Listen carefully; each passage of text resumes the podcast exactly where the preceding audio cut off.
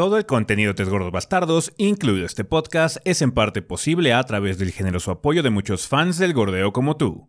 Muchas gracias a todos nuestros Patreons del mes de agosto, entre los cuales se encuentran Alan Saúl Malagón Silva, Jesús Ángel Maya, Jonathan Rodríguez, Alex Follen, Carlos Eduardo Martínez Gutiérrez, Eric Rodríguez, Alejandro Nieto y Roberto Ávila.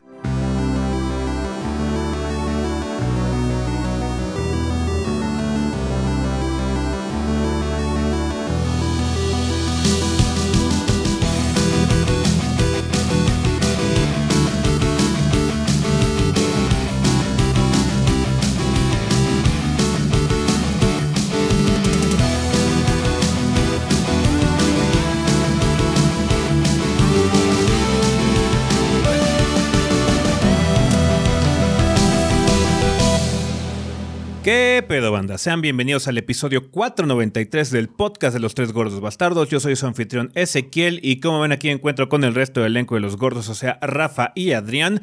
A ver, Adrián, si quieres empezamos contigo esta semana, ¿qué anduviste haciendo en el mundo del gordeo?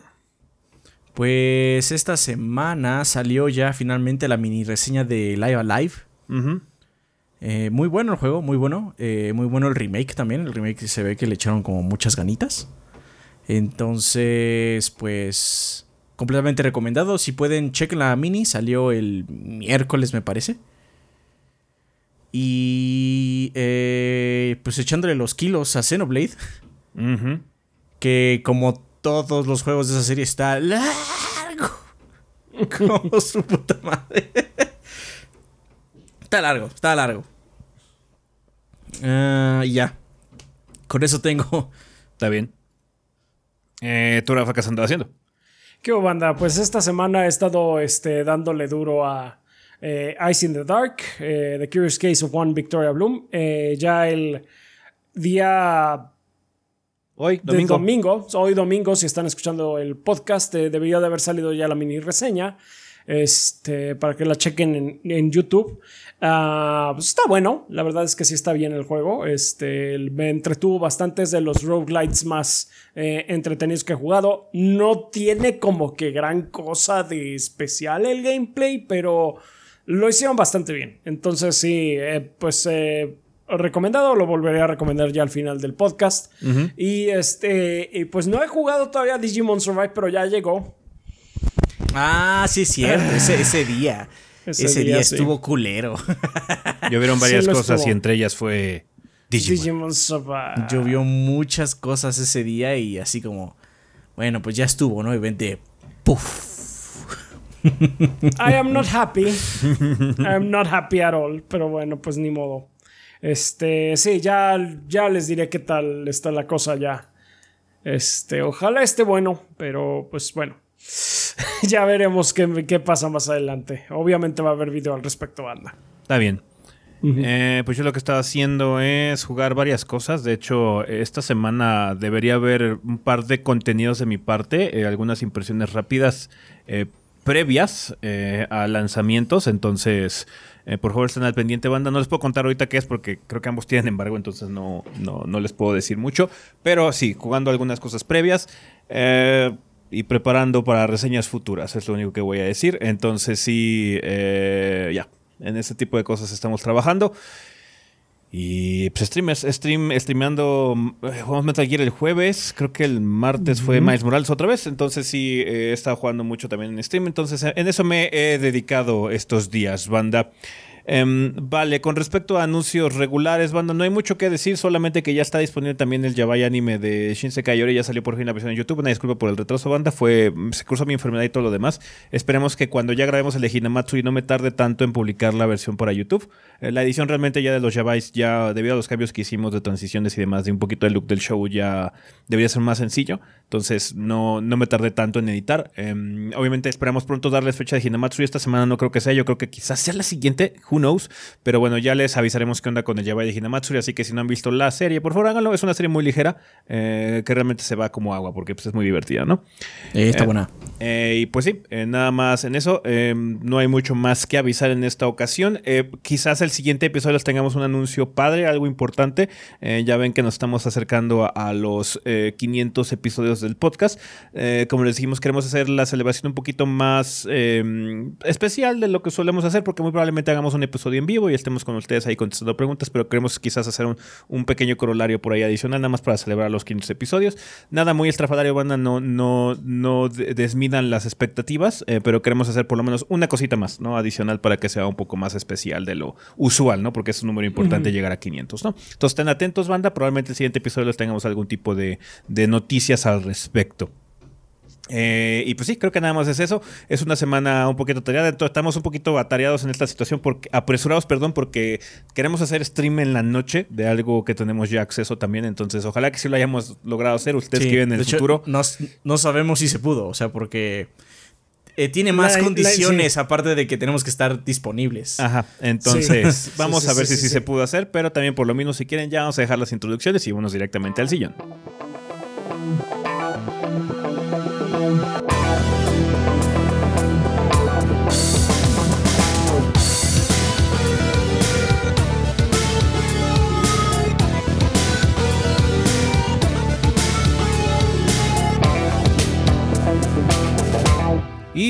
Pues ya estamos aquí en el sillón donde vamos a hablar un poco sobre las noticias más relevantes de la semana. Pasaron varias cosas. Eh, ahorita, de hecho, eh, vamos a avisarles, banda. Estamos grabando en viernes, como ustedes saben, y ahorita se está llevando a cabo el Evo 2022 y muchas noticias van a salir de algunos juegos de pelea. Entonces, eh, ya logramos capturar algunas que se anunciaron en la mañana pero pues obviamente nos vamos a perder de varios anuncios. Yo creo que vamos a condensarlos ya para el siguiente episodio, así que si no ven alguna noticia que haya salido el fin de semana, pues bueno, simplemente ocurrió después de que grabamos el podcast, entonces se tendrá que esperar hasta el siguiente episodio, hasta el 394. Entonces nada más eh, tengan eso en consideración, banda. Eh, pasando otras cosas, em, hubo varias noticias esta semana, como les dije, entre ellas es que ya se confirmó el filtrado eh, por PlayStation, de hecho, el Tactics Ogre Reborn, eh, este juego que ya sabía, pues bueno, filtrado desde hace mucho tiempo que iba a ser una especie de remake de este juego de Tactics Ogre, que es un, es un título bastante venerado porque es de los juegos más revolucionarios con respecto a combate táctico, ¿no? Fue de los primeros en hacerlo, es básicamente una inspiración, es como una precuela espiritual, por así decirlo, a Final Fantasy Tactics, son del mismo creador a final de cuentas. Entonces, eh, este, este remake, Tactics Ogre Reborn, va a llegar al PlayStation 4, PlayStation 5, PlayStation 5, perdón, Switch y Steam. Eh, está planeado para salir el 11 de noviembre y se puede perdonar la versión digital que incluye un mini soundtrack digital con tres melodías del juego. tres canciones, banda. Eh, ¡Yay! Eso, eso es valor por tu dinero. Así es. Cada canción cuesta cuatro dólares. Más o menos está así. El, no, de hecho, no es más. Sigue, perdón. el, juego está siendo publicado por Square Enix, obviamente, porque bueno, ellos adquirieron a la compañía que hizo la publicación de, de Tactics Ogre originalmente. Em, hay mejoras al gameplay y, cosas de calidad de vida, como ritmo de batalla más veloz, autoguardado y mejora completa a los controles y a la interfaz. El sistema de gestión de clases de Tactics Ogre del 2010 ha cambiado un sistema de nivelación eh, por unidad. Podrás hacer muchas combinaciones de clases, habilidades y magia. Los gráficos han sido actualizados a alta definición, habrá actuaciones de voz en inglés y japonés y la música ha sido regrabada. El juego va a tener un costo de 50 dólares, la edición digital premium costará 59,99. Originalmente... Ah, ok, perdón, entonces 3 dólares, punto 33 por canción. Originalmente salió en 1995 para el Super Famicom, con ports posteriores para el PlayStation y Sega Saturn y otro port más tarde para el PSP. Entonces es un juego muy OG, entonces, pues sí, es un juego bastante padre, banda, si no lo han checado. Eh, ahora es una buena oportunidad. El, título, pues bueno, hubo alguna controversia porque a la gente no le ha gustado mucho lo que han hecho con los sprites. Puedo ver por qué, porque particularmente tiene como que los bordes muy gruesos. Entonces. No, aparte están suavizadísimos. Se ven muy suavizados también. Pero, pues bueno, vamos a ver ya cómo se ve la cosa en movimiento con, eh, con este. cuando ya esté disponible el juego. Pero bueno, sí, en general eh, ha habido alguna controversia con respecto al retratamiento que se le ha dado al, al pixel art del juego. Pero bueno, es bueno ver que Tactics Ogre está de vuelta y ahora con esta versión Reborn, que estará disponible el 11 de noviembre para Play 4, Play 5, Switch y Steam. Vale, eh, también tuvimos noticias de SNK. Eh, tuvimos un par, pero bueno, esta es como que fuera de, tema de los juegos de pelea. Ahorita que estamos hablando de cosas de SNK. Uh, yes, but not quite. Digamos que sí, este, está fuera de, del espectro del Evo. Ajá. ¿Qué va a llegar de parte de SNK, Rafa? Pues sí, eh, curiosamente, de parte de SNK van a llegar juegos de Mega Man. ah. Ah, caray. El, el este video Game Historia, creo que tiene unos videos de esos videos de Mega Man en particular. Mm. Ajá. Sí, sí, sí. Pues son unos juegos este, de Mega Man. Ah, que salieron en el eh, difunto Neo Geo, Neo Geo Pocket. Eh, no es la primera colección que SNK o los primeros juegos que SNK ha sacado eh, en otros lugares, particularmente es en el Switch. yo de hecho ya me ha tocado echarle el ojo a SNK, SNK Gals Fighting o algo así, que es el de este, puras, eh, puras mujeres de, de, SNK, pero también para el Neo Geo Pocket, que estaba bastante decentón. Y también uno de SNK contra Capcom. Eh, igual para la misma plataforma. Bueno, pues resulta que eh, los juegos en cuestión son Rockman Battleland Fighters. y este y ya está, en, ya está disponible. Mm. Ya están en Switch. Ya salieron. Sí, ya salieron. Bueno, es Rockman Battle Fighters, que es el nombre ah. japonés, pero está en Mega. No son los del video que estoy diciendo. Nada que ver. Ya. Supongo que son los que están en el Capcom Arcade Stadium. O sea, son los que son los que eran Arcadia. Sí son, pero son una versión este home version super es una home version para, para, el Neo portátil, exactamente. Es una es una versión casera para la portátil Neo Geo Pocket, entonces pues sí están bastante bajaditos de tono. Eh, ahora se llama la Mega Man Battle and Fighters. Eh, y son dos juegos de las arcades de Capcom, que es Mega Man The Power Battle y Mega Man 2 The Power Fighters. Que son los que jugué para el Capcom Arcade Stadium. que son los que están en, la Capcom, en el Stadium 2. Ah, obviamente, pues, reiteramos, están escalados a hardware portátil de la época que salieron en el 2000 esos juegos. Eh, fue una época en la que SNK firmó varios convenios con otros estudios para traer eh, a varios personajes a Neo Geo Pocket. De hecho, también por ahí he perdido hay un juego de Sonic no va a salir ni nada, pues nada más es así como que eh, trivia cultural. Pero pues bueno, obviamente conocemos todos el destino del Neo Geo Pocket. It died. se lo comió el Game Boy como se comió a todos los portátiles en ese momento. Murió fuerte. Así es. Pero bueno, está, está, curiosa esta versión también de Neo Geo Pocket. Este tipo de, productos de conservación está bastante interesante. Y pues en general la emulación que tiene está decente, ¿no? Sí, sí, sí, sí. Tiene bastantes opciones coquetonas. De hecho, este, sí pude, eh, se puede jugar. Es una opción medio rara que puedes jugar en un mismo Switch, este. Así dos personas. Como dos personas, una aquí y otra acá. Entonces, así de que es kind of stupid, pero bueno, digamos que está divertido. digamos que lo tiene. Lo tiene. Sí. Está bien. Pues ahí está. Eh, otra noticia que tenemos, banda, es una, pues una noticia. Eh, mucha gente nos comentó al respecto eh, durante los streams de esta semana. Y es que Microsoft empezó a, hacer pruebas para un plan familiar para Xbox Game Pass. Cuéntanos, Adrián, cuáles son los detalles, cómo está la cosa. Así es, como menciona Ezequiel, Microsoft inicia pruebas del plan familiar de Xbox Game Pass. Es un rumor que llevamos gran parte del año este, escuchando, pero ya es oficial. Eh, el plan, este nuevo plan permitirá a los suscriptores compartir sus beneficios con otras personas. Eh, puedes añadir hasta cuatro personas a esta suscripción como extra o especial. Siempre y cuando se encuentren en el mismo país. Tienen que tener eh, la misma región, básicamente, ¿no? Cabe aclarar que no dice que tiene que ser tu familia. todos sabemos que estos, planes familiares son para la familia que uno elige. Ajá, exactamente. en este momento, la versión previa, o sea, las pruebas están llevándose a cabo en Colombia e Irlanda. En el comunicado de Xbox dice, acá de puro hotspot, sí. de Microsoft Experience. a partir de hoy en Colombia e Irlanda, los Xbox Insiders tienen la versión previa de un plan que permite a varias personas compartir los beneficios del Game Pass, del Game Pass Ultimate. explica Tyler eh, un gestor de programas técnicos senior de Microsoft. Esto hace que sea fácil jugar incluso los mejores juegos de Game Pass con amigos y familia a través de consolas, PC y la nube, permitiéndoles a cuatro personas compartir la suscripción con todo y los juegos de acceso exclusivo de Xbox Game Pass Ultimate, así como su contenido y beneficios. Si las personas que se unen a este plan ya tienen pagado el mes de Game Pass, se lleva a cabo una conversión de precio días, de modo que si tienes, no sé, 30 días de Game Pass Ultimate, con el plan familiar el tiempo se reduce a 18 porque es más caro, obviamente, pero pues lo puedes compartir con eh, cuatro personas. Sí. Está bien.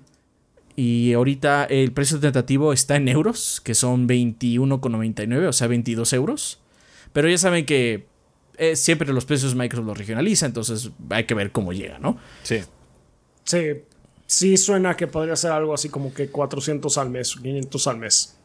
Ajá, no está nada mal. personas, No está por nada cuatro mal. personas Por no cuatro está personas nada me parece, me Está parece muy bastante cabrón. razonable. Sí. Sí, está, está, está chingón. Entonces, pues hay que estar eh, checando eso, banda. Um, de- nosotros seguramente vamos a hacer eso. Cada uno de nosotros Este, paga un este año no, por circunstancias especiales, pero Pero quizás el el que año que sigue. entra. Sí. Sí. Este, pero, o sea, yo estoy seguro que la sala de Xbox del Discord va a estar feliz. Sí. Seguramente. Entonces, este, pues sí, eh, hay que esperar cuando salga de prueba. Generalmente toman algunos meses estas pruebas, pero bueno, igual y es como, generalmente las pruebas son obviamente de juegos, entonces igual y este se acelera un poco más, ¿no? Ya veremos realmente qué es lo que sucede. Buenas noticias al final del día. Sí, muy buenas noticias. Ojalá que llegue pronto el, el paquete familiar. Estos paquetes familiares son muy útiles para la, la gente que guste de compartir sus experiencias digitales en este tipo de servicios de suscripción. Pero bueno, pasando ya a noticias que salieron asociadas a lo que es el Evo, eh, hubo un par de situaciones. Una de que Arc System Works, Guilty Gear, parece ser que, pues bueno, nos presentaron un poquito de lo que va a venir a futuro, ¿no? Rafa, cuéntanos qué onda, cómo va a estar Así es, Strife. pues, pues, sacaron un eh, roadmap que tiene ya Guilty Gear eh, que de aquí a que termine el año y pues más adelante todavía. Eh, comentan que este verano eh, van a sacar un nuevo personaje. Eh, va a haber un nuevo color adicional para todo el reparto. Y va a ¿Un haber color adicional? Un, cor- un color adicional. Sí, los van sacando Un de gatos. Sí, Sí, Ok. está bien. hay como, hay como 12, entonces ya va a haber 13. Pues no mames. Yay. No mames. Güey, antes se los cobraban y costaban como 8 dólares, güey. Sí, sí me acuerdo. Sí. Sí, me acuerdo Sí, que estaban o sea, caros se- los paquetes de colores. Da gracias que, no, que lo están metiendo ahí nada más. este. Y tiene mejoras eh, eh, al sistema en general. Para el PlayStation 5 específicamente va a tener ya un input delay reducido.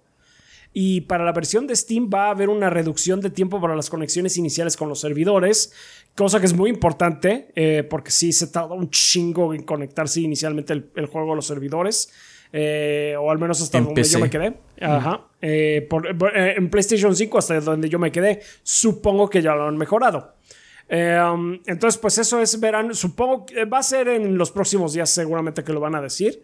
Eh, porque en otoño del 2022, que ellos contemplan que va a ser por ahí de septiembre, eh, va a haber un beta test de crossplay ya entre PlayStation 4, PlayStation 5 y Steam. Nice. Eh, tengo entendido que ya pueden jugar, eh, los PlayStations ya pueden jugar entre sí, pero no pueden jugar con la PC. Entonces eso, pues va- se planea corregir esto. Y está planeado que el test se lleve a cabo de forma global a mediados justamente de septiembre. Eh, ya tendrán más información conforme la fecha se aproxi- aproxime. Va a haber pues este update al crossplay y va a haber otro personaje. Al parecer, este año vamos a tener dos personajes nuevos.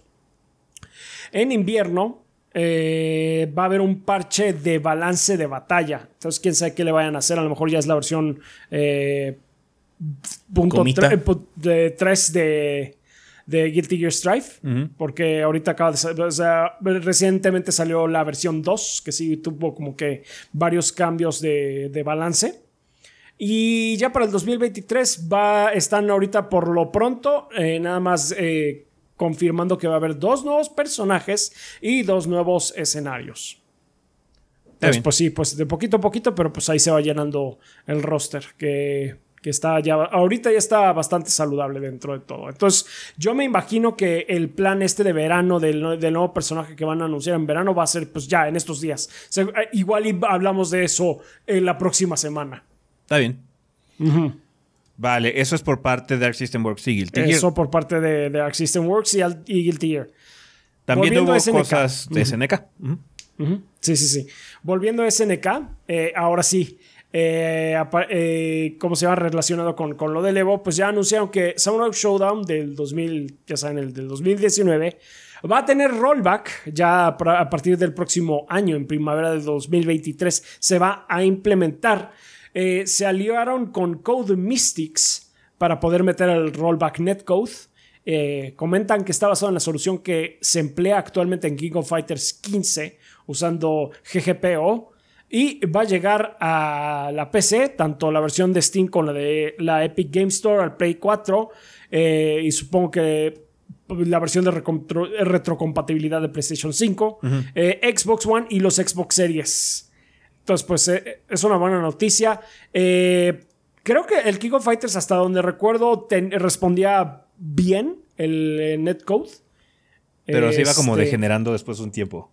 Ajá. Tenía así como que sus cosillas, entonces pues ojalá y también vayan ese um, actualizándolo poquito a poco.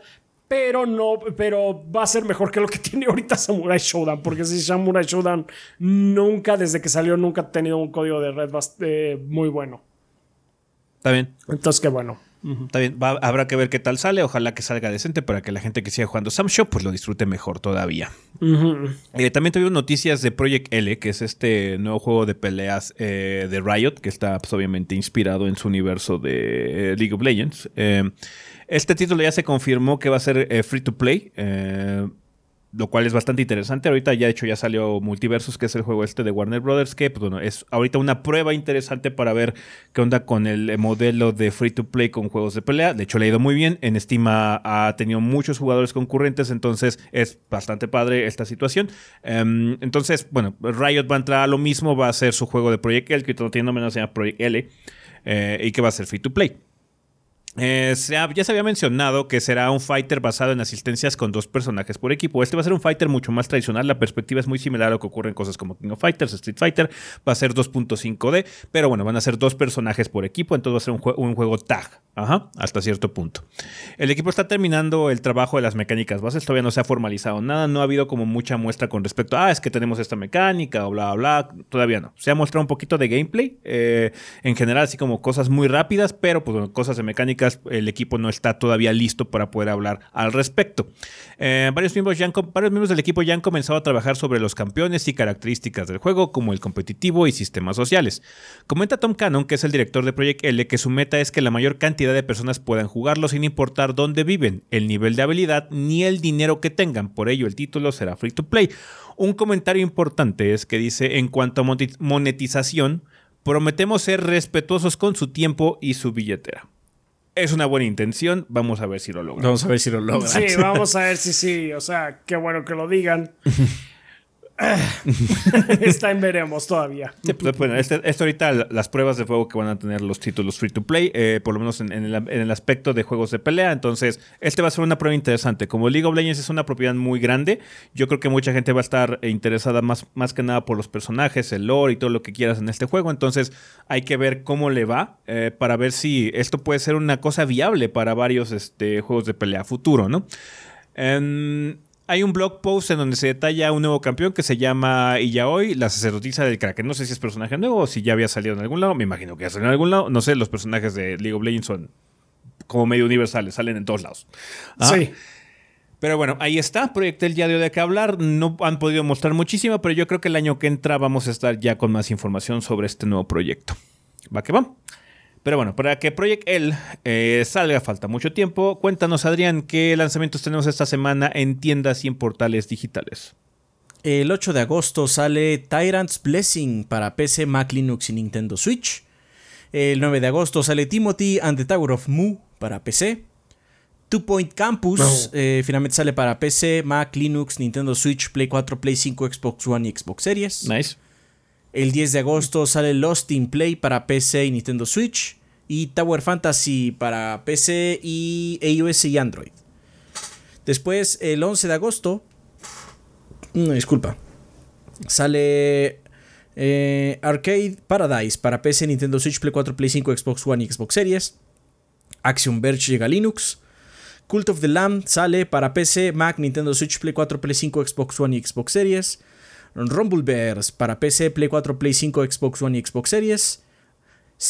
Shin-Chan, Me and the Professor of Summer Vacation, The Endless Seven Day Journey para PC, Nintendo Switch y Play 4. Este, no, es de Bandai, ¿verdad? Porque si no, ya le, tocó, ya le tocó a Adrián.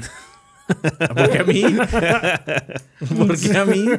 Pues este.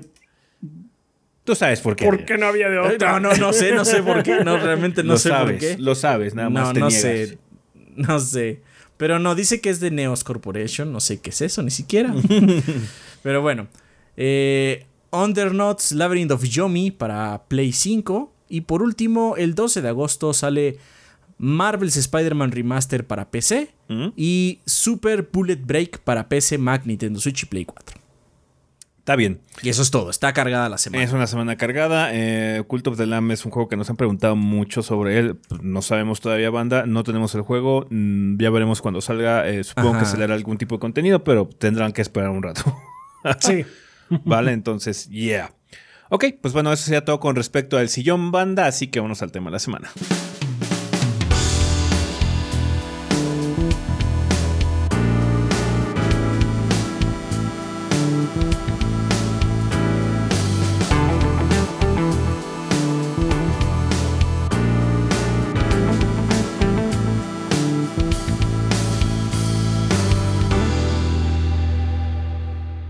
Y bueno, banda, pues ya estamos aquí en el tema de la semana. No tenemos este día después del podcast porque la semana pasada no hubo tema de la semana como tal. Entonces, eh, aquí estamos en esta ocasión. Em, queremos hacer un tema relativamente rápido, más que nada porque ahorita, como está este fin de semana del Evo, nos pusimos a pensar cómo estará la situación en esto del mundo de los esports, ya que hasta ahorita, hasta hace algunos meses, pues bueno, saliendo de la pandemia, estos últimos dos años que hemos estado muchos encerrados y que se han cancelado varias cosas, E3, Evos y demás torneos, eh, queremos ver con ustedes, hacer como una especie de censo, eh, eh, usar la vida después del podcast, para ver qué escenas esports siguen.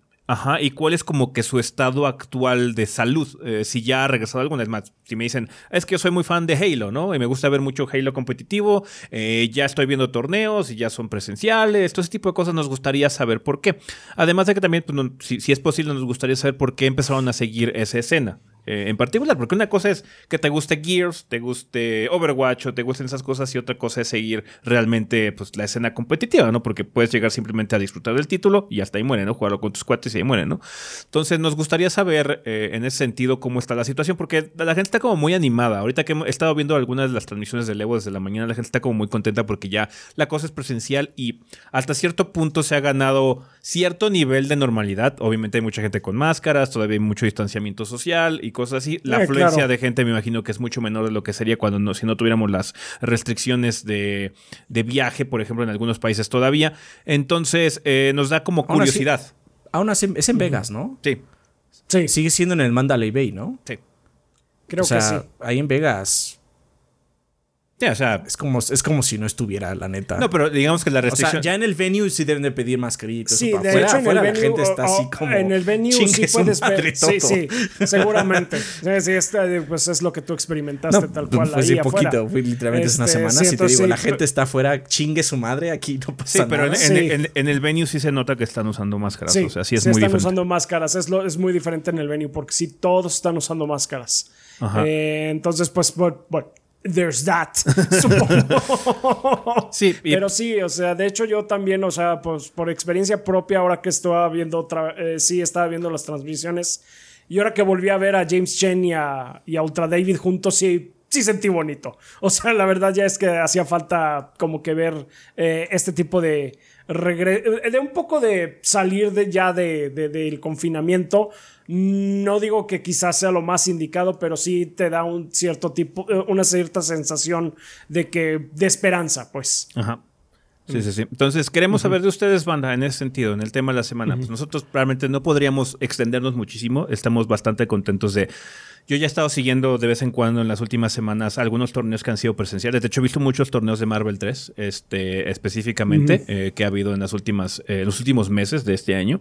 Entonces, estoy bastante pues, contento porque es una de las pocas escenas de eSport que sigo. Ah, entonces ya está agarrando un poquitín más de, de empuje. Otra vez estamos regresando a cosas más normales, todavía no al 100 obviamente, pero pues está padre el itinerario que se ha vuelto a retacar de cosas cada, cada mes, cada 3, 4 semanas, una cosa así, hay un torneo de diferentes tamaños, no regionales y todo lo que quieras, y ahorita estamos en uno de los torneos más importantes o más grandes del año, que es el Evo, que bueno, es un Evo muy diferente porque ya es el primero que se hace bajo el dominio de PlayStation. ¿Ah? Entonces, em, pues resulta, va, a resultar interesante ver cómo se va desarrollando el fin de semana. Que digo, ustedes ya quizás lo estuvieron viendo. Eh, nosotros estamos viviendo en el pasado, banda. Pero queríamos platicar con ustedes la siguiente semana, de ser posible, sobre cómo están las escenas de esports que ustedes sigan. Si ustedes siguen, por ejemplo, Magic the Gathering, eh, cosas como. Eh, Todo de Riot. Cosas de Riot, cosas de Dota. O sea, lo que ustedes sigan. hace poquito hubo un torneo de Halo. Sí, aquí. aquí. Entonces, por favor, díganos, banda, ¿cómo está eh, su escena eSport preferida, la que ustedes sigan? ¿Cómo ha estado evolucionando en los últimos meses? Porque desafortunadamente nosotros no podemos seguir todo porque además del interés, pues, es, es, es muy pesado en cuestión de consumo de tiempo andar siguiendo estas escenas.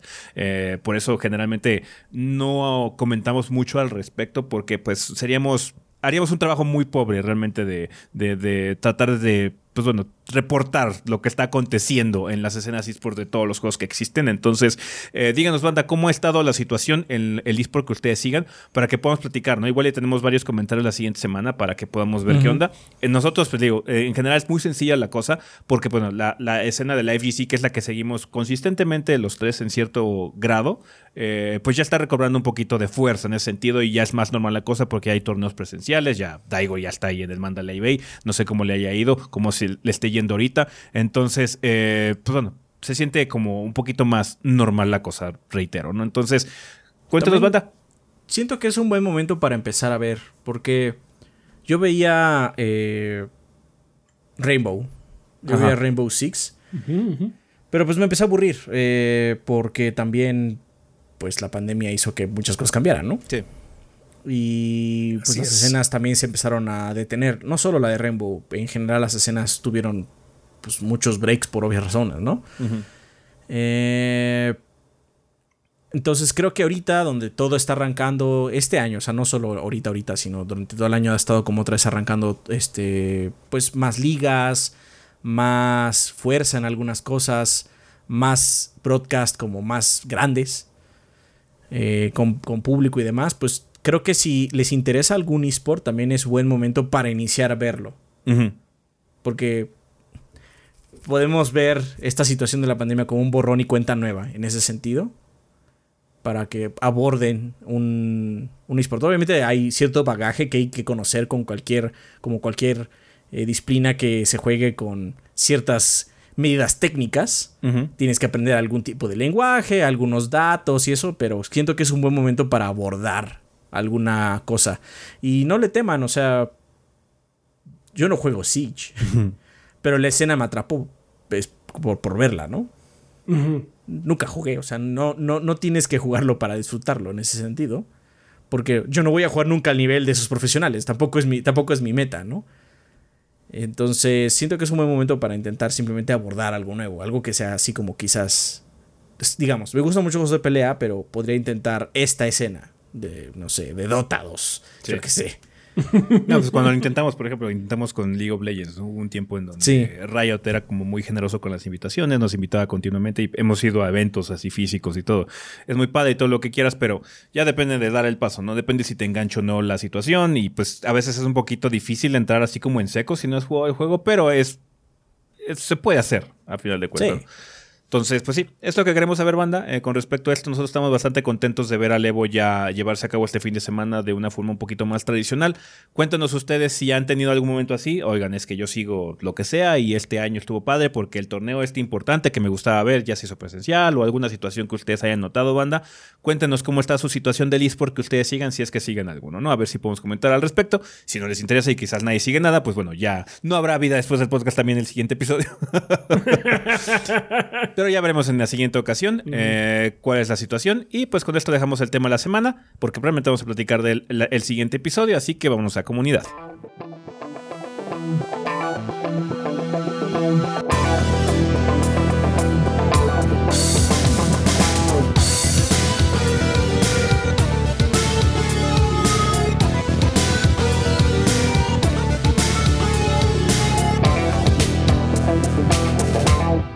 Ok, panda, pues ya estamos aquí en la sección de comunidad, que siempre es un excelente momento para agradecerle a los patrocinadores oficiales del podcast, que como ustedes saben son todos nuestros Patreons que hayan donado 20 dólares o más durante el mes correspondiente. Muchísimas gracias, banda. Estamos iniciando un nuevo mes, estamos iniciando agosto. Muchas gracias a toda la banda que se haya quedado con nosotros todavía como Patreons, a toda la gente nueva que se haya unido. Les agradecemos infinitamente. Eh, de hecho, contestamos algunos mensajes en la mañana de algunos Patreons nuevos. Les agradecemos mucho sus mensajes, lo que nos hayan mandado y pues bueno, que se hayan unido al esfuerzo en Patreon nos, eh, nos motiva para seguir trabajando en este desmadre, porque bueno, saben que esta situación de los gordos implica, pues bueno, ya gastos, porque tenemos ya dos empleados oficiales que son Adrián y Rafa, entonces, eh, pues sí, hay que mantenerlos, porque si no, ¿cómo pagan la renta? ¿Cómo pagan la luz? ¿Cómo comen? Entonces, muchísimas gracias, banda, por garantizarnos que esto se pueda hacer. Sin su apoyo, créanos que esto no sería posible, el proyecto hubiera cambiado de forma muy fundamental si esto de Patreon hubiera funcionado.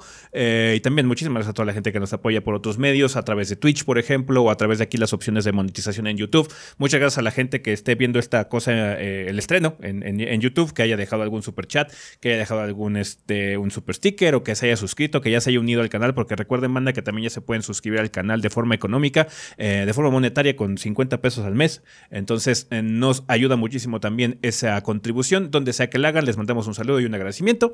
Pero en esta ocasión, como siempre, en esta sección toca ver qué onda con nuestros patrocinadores oficiales. Rafa, ¿quién patrocina el podcast durante el mes de agosto?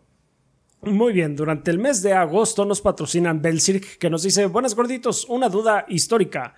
¿Cómo se unió Kid a los 3GB? ¿Se lo hallaron abandonado en un bote de basura? ¿O al revés, Kid los halló cuando estaban comiendo tacos árabes? ¿O, apareció por osmosis un día? Que el gordeo es eterno.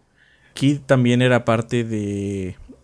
Antes eh, teníamos colaboración con un lugar llamado Oshimai. Anime Oshimai. Anime Oshimai eh, y uno de los colaboradores o los sitios que este promocionaban era el podcast de Kit con sus amigos, que era InGame BG. InGame BG, sí. Eh, después Kit se vino a la, a la, ciudad a trabajar. Y pues lo conocimos, nos fuimos siendo amigos. De hecho, eh, Kit trabajaba un tiempo para Reset. Y ya, pues nos conocimos y demás, hicimos migas y eso, ya lo demás es como lo obvio que sucede y cuando sí, ahí sale. Así, es. Pues ahí lo tienes, Belcirc. Eh, Tigre Negro dice, gorditos, ya comencé a jugar uno de los juegos de la generación. Kingdoms of Amalur Reckoning, gracias a mm. que ustedes hicieron reseña hace mucho tiempo atrás, guiño, guiño. Ahí está, ahí está la reseña. Ahí está la reseña, sí. Ahí está la reseña. Pregunta conflictiva de la semana. Esta semana no es pregunta, es una petición a la banda gordeadora. Gente, no somos accionistas de ninguna consola. Por favor, no participen en la guerra de consolas PC que está siendo terriblemente asquerosa en estas épocas. Segunda regla del gordeo: no participen en la estúpida guerra de consolas, solo disfruten los juegos. Así es, perros. Y por si, y por si las moscas les dejo la primera regla del gordeo igual, no preordenen. Muy bien, Tigre Negro. Bien hecho. Bien hecho, bien hecho.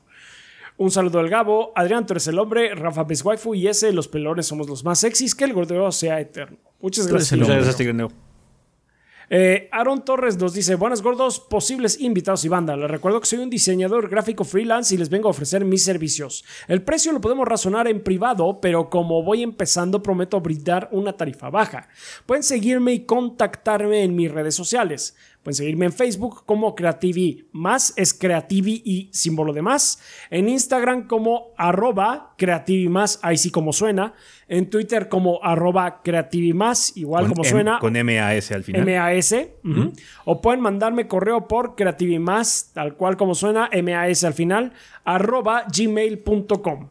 Esta vez me quiero disculpar con el usuario Eloy Hernández, quien me contactó por correo y por distintas circunstancias no había podido contactarlo, pero prometo que a partir de ahora estaré completamente pendiente a todos mis contactos. Si Eloy quiere, eh, sigue interesado en mi servicio, le daré un descuento a modo de disculpa. Espero poder redimir este incidente. Los estaré esperando. Pues muchas gracias, Aaron. Gracias, Suerte con todo. Luego no siempre se puede contestar a tiempo, pero pues sí.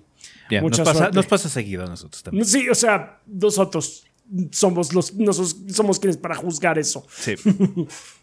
gracias, Aaron. Eh, Mauricio Gaspan dice: Saludos gorditos y banda. Espero se encuentren muy bien. Mi nombre es Mauricio, staff de Technologic PC Gaming and Workstation, donde nos dedicamos al ensamble y venta de computadoras, ya sea una PC para hacer sus presentaciones de cómo empujar una piedra, mientras vieron un podcast de los tres gordos B, hasta una PC de la NASA para recorrer Flight Simulator en 4K a 240 frames. Invito a toda la banda gordeadora a hacer sus cotizaciones a nuestro Instagram technologicpc.19 eh, o nuestro Facebook Technologic19. Eh, cualquier persona que tenga de parte, que, venga, de parte de la banda, que venga de la parte de, parte de la banda gordeadora y lo mencione al hacer la compra de su PC, se llevará gratis un periférico para su PC nueva o 100 pesos de descuento en el servicio de limpieza preventiva y cambio de pasta térmica. Radicamos en la Ciudad de México, pero hacemos envíos a todo el país. Muchas gracias por el espacio, gorditos, y recuerden mantener limpias sus PCs. Mucha suerte con el proyecto. Muchas gracias, Mauricio. Muchas gracias. también con, con el negocio, con el business. Suerte con el negocio. Muchas gracias. Unexpected Keys dice: Buenas tardes, gordos. Nuevo en Patreon, seguidor desde su reseña de New Super Mario Bros. Wii creo, volviéndome Patreon para hacer dos cosas. Número uno, agradecer a ustedes por iniciar y desarrollar un proyecto tan entretenido y soltarlo al mundo de manera gratuita, así como a la banda que ayuda a hacerlo crecer por más de 10 años. Dos, promocionar mi canal de YouTube Unexpected Keys, donde hago con teclados muy sencillos de casi cualquier canción que considere divertida Supongo de que tocar. es covers. Supongo que dice. Sí, supongo que es covers. Siento que faltó ahí la palabra covers. Sí. Este mes estaré subiendo canción nueva todos los viernes para quienes les interese darles una checada. Gracias a todos y gracias por la banda. Eh, nota si se puede que el mensaje sea el mismo las cuatro semanas y nomás cambie la canción eh, que recomiende cada semana. Ah, sí, está bien, no te preocupes, este, Unexpected Kiss. Tú, tú dices, o sea, de hecho, nosotros siempre, si el mensaje se repite y ustedes quieren que se repita, aunque no sea promoción, se repite. Nada más que no lo indiquen. Si no lo indican, asumimos que no quieren que se repita. Y si no están promocionando nada así como su Instagram o, su negocio o lo que sea, pues, se borra para que pues, esta, esta, esta, sección no esté tan atiborrada. Pero tú no te preocupes. Si tú nos dices que se repita, se repite, perro. Se repite, no hay ningún problema. Entonces, esta semana él quiere recomendar la canción Jellyfish Jam, que es la rola de las medusas. ¿Está bien? Perfecto. Está bueno. Muchas gracias, eh, Unexpected Kiss. Mucha suerte con tu canal.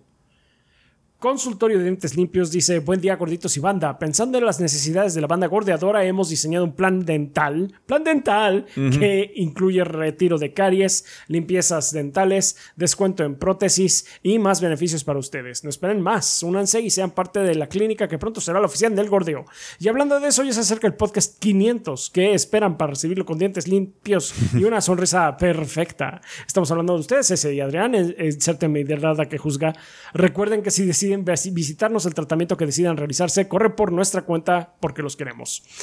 muchas gracias, pero es que yo tengo mi, mi, dentista de hace muchos años. pues sí. Ah, sí, sí, Mi dentista está en la esquina de mi casa. no, puedes ganarle a eso. está muy cómodo. Lo siento, no, no dudo de tu. No, no, no. De hecho, Rafa. dudamos de tu servicio. No, Rafa, Rafa, Rafa puede constatar que el servicio es muy bueno, muy bien de ustedes. Es que tengo que ir hasta Coapa, güey. Pero sí, no, sí, puedes, sí, no puedes ganarle la esquina de mi pero casa. Son, o sea, pero si son muy buenos. A mí me quitaron todas las caries porque sí me vieron y tienes un chingo de caries. ¿En serio? Pues sí, ¿hace cuánto que no te limpias los dientes? Pues desde que empezó la pandemia. Ah, bueno, pues sí. Eso sí puede explicar un poquito eh, la presencia de esto. Entonces, ya rápido se me lo quité. En dos horas más o menos este, salió todo. Nice. Todo, todo. Entonces, bastante bien, bastante bien, eh, buenos son allá en Consultorio de Dientes Limpios. No, pero sí, de hecho, qué eh, bueno que la banda se está oyendo, entonces. Y qué bueno que la banda está oyendo, eso me da muchísimo gusto. Sigan yendo con ellos. Eh, recuerden que nos encontramos en Cuapa entre la Prepa 5 y pase a, Coxpa. Sí, como dice Adrián, esa es así como que ¡ay!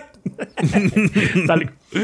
Sean felices, síganos y hagan su cita para aprovechar las promociones y descuentos que tenemos para la banda 3GB. Pues ya lo saben, banda. Pues vayan, son muy buenos los eh, chavos de consultorio de dientes limpios. pues ahí confíenles en sus dientecitos. Muchas gracias. Rulon Kowalski dice, solo 111 pendientes para que haya escuchado mi medio millar de podcasts. Es gracioso en retrospectiva ver lo rápido que todo se fue a la chingada con la pandemia a través de los podcasts. Recuerdo cuando inocentemente pensaba que solo serían 3, 4 episodios. El del podcast a distancia era tan joven e ingenuo. Probablemente el podcast ya se quede así. Who knows? solo solo son algunos momentos nos, veremos para eso. Nos vamos a ver para otras cosas, eso sí. sí. porque es mucho más práctico para nosotros eh, en ese sentido. Entonces, si sentimos que ya el ritmo del podcast funciona lo suficientemente bien, ya la tecnología está ahí, entonces ya es bastante cómodo. Sí. Hey, nuestro podcast, aunque sea en línea, se escucha mejor que muchos podcasts que son en línea. Así es, perro. Se hace más trabajo, indudablemente. Pero escucha vergas, ¿a poco no? Pues se escucha chingón, sí, se escucha chingón. sí, pues ahí está. Muchas gracias, este Rulo Kowalski. Mega Mario X4 dice, banda, los invitamos a vernos en Objetivo Secundario, eh, secundario en YouTube para nuestro capítulo 100 Jugamos Fall Guys mientras hablábamos de cómo eh, parece ser que Bandai no sabe cuál es la utilidad de las preventas. Quedarse sin copias y retrasar la salida física para los países menos importantes se me hace una reverenda mamada. Supongo que Rafita se, salvó de jugar Digimon, pero ¿a qué costo? No, no, me salvé, no me salvé. solo, solo, solo dijeron, Vamos a darle un tiempo de gracia para que sienta para que, se, para que sienta que va a salir, para que de pronto tenga un poco de esperanza and then we crush it. y después lo aplastamos. La confianza de Rafa. sí, de, pronto nada más así llegó el código y yo. This is a very bad day. Lo malo es que Rafa no se ha dado cuenta, no entendió, no entendió bien los mensajes del chat. No entendí bien y estaba los así, mensajes del chat. la qué feliz soy porque no ha llegado Digimon! No ha llegado ¿Cómo que no? ¿No viste los mensajes del chat? ¿No has, visto, ¿No has visto el chat? Pero sí, vi que puso Adrián algo, pero no vi nada. Sí, no vi nada. Chequenme el chat y así de, Hasta que ya lo vi. ¡Ay, no! ¡No! Quizás fui demasiado sutil. Sí. ¡No, no, no! Este, sobre, sobre, las preventas, supongo que se refiere a lo de Elden Ring, que fue como un cagadero. Sí. Eh, no es solo a Bandai le pasa con eso, es una práctica muy común. De hecho, aquí que le ha pasado varias veces con sus ediciones especiales. Me, acuerdo que le pasó una con Batman. Mm. Este. pero. A favor de Bandai en ese caso. No debió haberle pasado. Pero pues no esperaban el hit que tuvo Elden. Mm. Sí. Pues copias digitales, perros. Copias digitales. No, aparte, o sea, si querías una física, la edición especial, bueno, que eran estatua eso ya, eso ya es un reino que depende de ustedes. Ya. Ustedes están especiales, no, las ediciones especiales no tienen palabra, güey. O sea, te pueden llegar un mes después. Y pasa con todas las pinches compañías. ¿Se, acuerdan la bolsa? O sea, ¿se acuerdan la controversia de Fallout 76 y la bolsa? la bolsa de Canvas, que llegó que era de plástico de ah, nylon así. Sí, no, no sí, sí, sí. Entonces, o sea, las especiales tengan cuidado. Digo, Kike tiene historias de terror con sus sesiones especiales, no solo de la del Aquí en la comunidad pegó mucho la del porque pues aquí se juega mucho Souls, indudablemente. Pero con las sesiones especiales, banda, tengan mucho cuidado. Es un absoluto volado. Nosotros no las, no las compramos, la verdad. La última que compré se tardó un mes en llegar, que fue la de Persona 5. O sea, tuve que vivir de mi, de, mi, de mi copia digital. Tuve que comprar una copia digital para poder jugar el día del lanzamiento, porque si no, me voy a tener que esperar un mes. Un mes. Entonces, las, las ediciones especiales menos este eh, honor, supongo, tienen. Entonces, ya, ya, ustedes ya saben cómo le juegan al Vergas. oh, sí. Ok, eh, bueno, continuando con Shadow Ryujin, dice que, ah, bueno, una última cosa, pues muchas felicidades ya por los 100 este, capítulos de Objetivo Secundario Mega Mario. Felicidades. Eh, Ahora sí, continuando con Shadow Ryujin, ¿qué hay gordos? De nuevo el atraso, ni he visto el podcast anterior, espero ponerme al día el fin de semana. La próxima semana se lanzará un juego llamado Tower of Fantasy que se supone será una competencia directa para Genshin Impact. Todos sabemos que competencia beneficia al consumidor, por lo que pregunto, actualmente, ¿qué franquicia piensan que le hace falta este tipo de competencia? Supongo que Call of Duty para volverse interesante otra vez, pero I don't know, man. O sea, siento que ya eh, hemos pasado tantos años con supuestos competidores de la franquicia y no han podido hacer nada que ya la gente ha preferido dejarla sola en ese sentido. Diría que Pokémon, pero igual. Hay competidores de Pokémon, pero son muy. Pero ajá, pero no, la gente no los consume. Sí. Me pues gustaría que hubiera competencia de Forza Horizon para que hubiera más juegos de ese tipo, pero.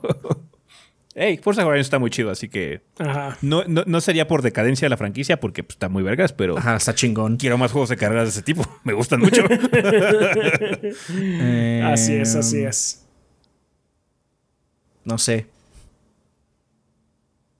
I don't porque, know, porque un tiempo pues eran los de peleas, ¿no? Pero ya los peleas están en boom total. Los de peleas están en boom total. Eh, ahorita sí hay mucho, mucho, mucho de dónde elegir. Y sí, sí. Ah, por cierto, tuvo directo de Pokémon Manda, pero pues ya sabes. ah, yo, ni sabía. yo sí supe porque digo que mi timeline se llena, se llena. Sí. ah, sí, de pues que sí, de Pokémones. Los Pokémones son comida, no amigos.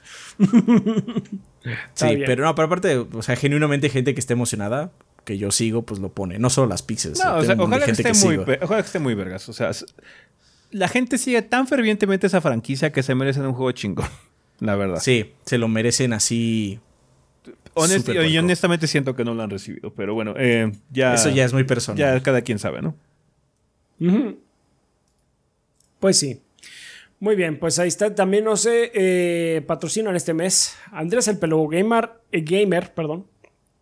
Axel Nator, Rohan Saleta, Miguel Ángel de Riquer, Sertroid, Miguel Mario, Bleeding Beetle, Samstruck P, Miguel Iscoa, Mr. Fly 21, Guillermo Contreras, Blue Nacy, Kionashi, Mapachito Sarnoso, Un Ángel Guerrero, Benjamin Vázquez López, Diego Monroy Fraustro, Mario Montenegro, Carlos Obed Ventusini, Eric, Eric Centeno, eh, Bob Gomers, Pedro A. Ramírez A, Eric Heredia Olea, Gas D, Cecilio Piedra C, Mugiwara no Cronos, Hideiki, Luis Ramírez, Armando Sánchez, Denis Flores, de Fog, Esvin Zamora, Carótido y Esteban Meneses.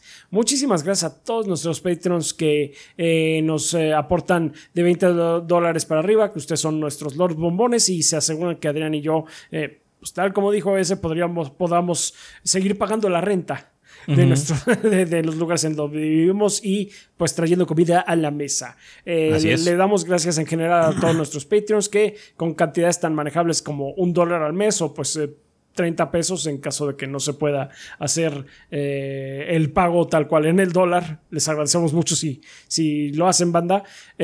también ustedes contribuyen a que pues, podamos seguir aquí. Adrián con unos chocorroles más o menos, yo con un café al mes, es muchísimo eh, apoyo el que nos dan. También gracias o saludos a toda la gente que está ahorita en YouTube en el, en el chat, que está dando eh, aportes. Saludos a esos perros del chat que están saludos ahí. Saludos a esos perros del chat. Que pues muchas gracias a todos los que dan aportaciones con super chat, suscripciones y demás. Les agradecemos muchísimo todo su apoyo y también a la gente eh, que nos ve en Twitch y se suscribe también al canal. Ah, pues que por cierto, perdón que te interrumpa, Chaps. Pronto va a haber noticias, banda probablemente ya tengamos fecha para el siguiente maratón. Mm, sí, ah, pronto. Sí, chequen. pronto, agárrense de sus traseros. Agárrense. Pues sí, banda, pues van a estarnos viendo ahí en Twitch ya que podamos hacer el siguiente maratón. Ah, pues esta semana hubo más Metal Gear, más Miles Morales y pues si todo sale bien, igual y hubo, el viernes alguna otra cosa. Sí, hubo otro el viernes de no vamos a decir porque si no se hace, se van a enojar. gracias a todos, banda. Gracias por vernos y por seguirnos. Eh, con que difundan la palabra del Guardián nos ayudan muchísimo. Ustedes son la sangre del proyecto y sin su apoyo no estaríamos aquí. Muchísimas gracias. Muchas gracias. Perfecto, pues vamos a pasar a la sección de preguntas que como ustedes saben tienen tres caminos que pueden seguir para dejarnos sus interrogantes y que sean consideradas para esta sección. Una de ellas es dejar su pregunta en forma de comentario aquí en el video de YouTube que ustedes están viendo. Eh, nada más por favor les pedimos que coloquen la palabra pregunta al inicio del comentario para que sepamos que viene dirigido a esta sección. Si quieren que sea para el tema de la semana, pongan tema de la semana, pero si es pregunta, pongan la palabra pregunta, por favor. También pueden hacer lo mismo en el post del podcast en la página 3g.com.mx o si no también pueden utilizar nuestra sala de Discord específica para eso que está en nuestro servidor, que es discord.gg diagonal 3 gordos B. Esa sala es completamente abierta, cualquier persona la puede utilizar, no tienen que ser suscriptores, ni Patreon, ni nada, pueden utilizarla cualquiera, simplemente tienen que unirse al servidor de Discord. Vale, preguntas como cuáles, como la de Good Riddance Sway de YouTube que dice, hace unos días jugué Iron Long, por recomendación de un amigo que según sus palabras, tanto que te gustan los juegos de terror, de seguro este te va a encantar, te va a hacer cagarte.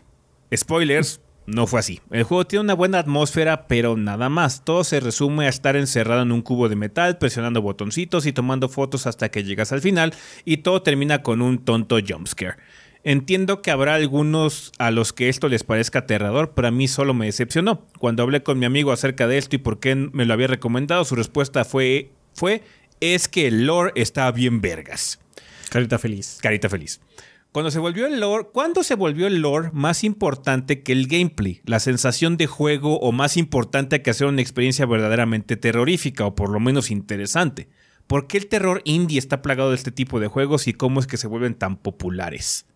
Ah, una, una sola cosa.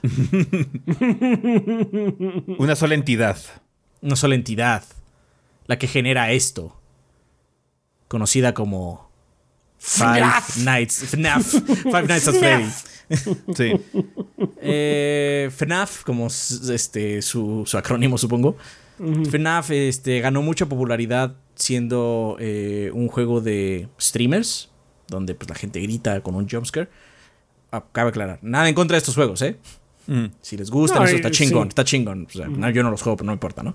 Pero ganó mucha popularidad y tiene un lore muy extenso. Y también por lo mismo hay muchos videos de teorías y videos de qué significa esto, qué significa aquello. Entonces es una bolita que se va haciendo grande en medios y que va atrapando a la gente para que juegue el juego. Aunque dentro del juego las cosas son pues, más sencillas. Ajá. Este FNAF también ha crecido y se ha hecho un poco más complejo, pero originalmente pues, era un juego de jumpscares. Ajá. Entonces, pues es eso. Es ese género de terror el que te están recomendando particularmente.